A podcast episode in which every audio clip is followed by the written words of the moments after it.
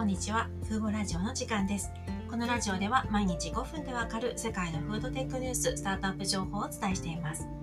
今回ご紹介するのは、アフリカに行かれたことある方には身近なニュースだと思います。ご紹介するのは、アフリカのフードテック企業なんですね。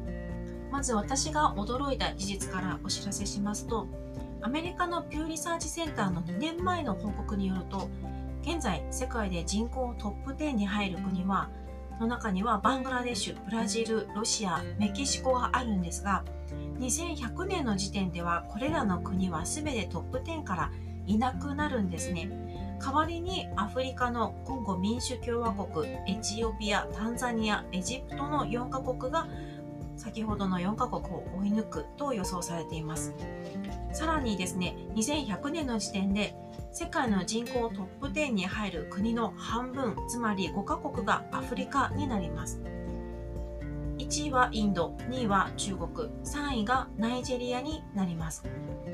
中国は世界第2位になって1位から落ちて2位にはなるんですけども人口はまだ多いんですが人口の減少率は最大になるようなんですね。中国はこれからさらに人口が少なくなっていくことが予想されて反対にアフリカの人口が増えていくことが予想されています。つまりまとめますと2100年には2人に1人の赤ちゃんがアフリカで生まれるとざっくり言うとこんなイメージになります。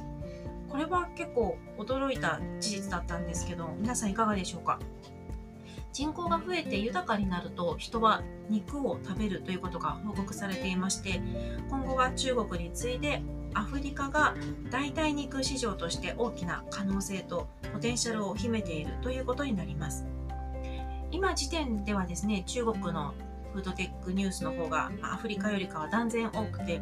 アフリカに関する代替肉やフードテックのニュースはほとんど聞かないんですが今後はこうした人口予想からも増えていくことは間違いないと言えます。今回ご紹介するのはナイジェリアの企業でナイジェリアで最初の植物ベース肉を作る企業です。会社名はベギービクトリーという会社で去年の8月と今月今月2月ですねこのつまり半年の間で2回資金調達に成功しています。現在開発しているのは V チャンクスという商品名の代替肉でナイジェリアの12の州で販売しています。また自社でレストランも経営していましてここでも代替肉を使った料理を提供しています。ベギービクトリーの代替肉は具体的な材料名が大豆ベースとなっているんですけど公式サイトからではちょっとよくわからなかったんですがスープやシチューや麺類チャーハンなどあらゆる食事に使うことができるとしています。製造はナイジェリアで包装もナイジェリアで行っています。次の商品としてビーフジャーキー、まあ、大体ビーフジャーキーとなる新製品をリリース予定です。現在はナイジェリアでのみの販売となっていますがアフリカの他の国やアメリカヨーロッパなど海外展開も視野に入れています。またナイジェリアで代表的な健康を重視したレストランヌリという会社レストランとも提携していましてここのレストランでベギービクトリーの代替肉を使ったメニューが提供されています。この企業のニュースを見ていてまず親と思ったのが1回目の資金調達で出資したエンジェル投資家がライアン・ベザンコートさんという方なんですね。この方はビーガン完全ビーガンなペットフードペットフードを作るワイルドアースという会社の CEO をやっている方、まあ、ご自身もフードテック企業業界にいる方なんですけども。この方はフードテックニュースを見ていると私が一番よく見かけるエンジェル投資家の方なんですよね。今回ナイジェリアのベギー・ビクトリーに投資していますし実はアメアフリカにあるもう一つの培養肉スタートアップにも投資してるんですね。去年にはインドで生まれた代替卵を作る会社スタートアップにも投資をしていました。ちなみにこのアフリカの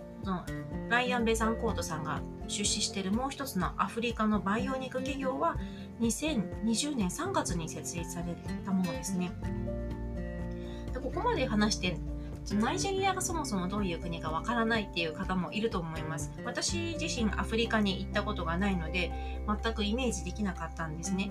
でイメージとしては貧しいとか治安が悪いといったイメージがあったんですけどもネットで調べた限りの情報だとそういう印象の国ではありませんでした。まず場所は西アフリカにあります。カメルーンの隣ですね。公用語は英語で250というたくさんの民族と500の言語を有する多民族国家です。アフリカ最大の産油国でもあり原油の他に天然ガスや亜鉛など豊富な天然資源に恵まれているのでアフリカの巨人とも言われるようです。経済は基本的に輸入依存型ということで最大最大の経済拠点がラゴスという町です。今回ご紹介したベギー・ビクトリーのレストランがあるのもこのラゴスという都市です。ラゴスは写真を見る限り毎日夕方の交通状態が非常にひどいようで道路に車がひしめき合った状態になっていましたラゴスもあのアフリカで思い浮かべるような貧しい治安が悪いといったイメージではなくてですね経済の中心とされて昼間はスーツを着たサラリーマンやハイテクな車も見かけるということです。まあ、私がアメリカアフリカに抱いていたイメージは全然ない国でした。写真を見る限りではベトナムや中国の雰囲気に似ているなと思いました。経済が遅れているというよりもむしろ発展している印象を受けます。去年は中国で登場した植物ベースの代替肉や培養肉年末には特に培養肉のニュースをよく聞きましたねあと去年から今年にかけては変わらずイスラエル関連のフードテックニュースが多いんですが今後は中国やイスラエルに次いでアフリカが代替肉のホットな市場になっていくのは間違いないと思います。そのこの波が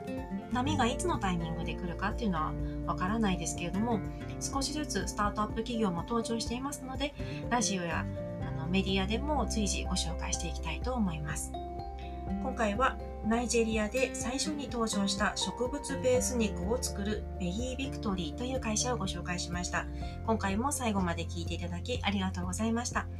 ではまた次回のラジオでお会いしましょう。さようなら。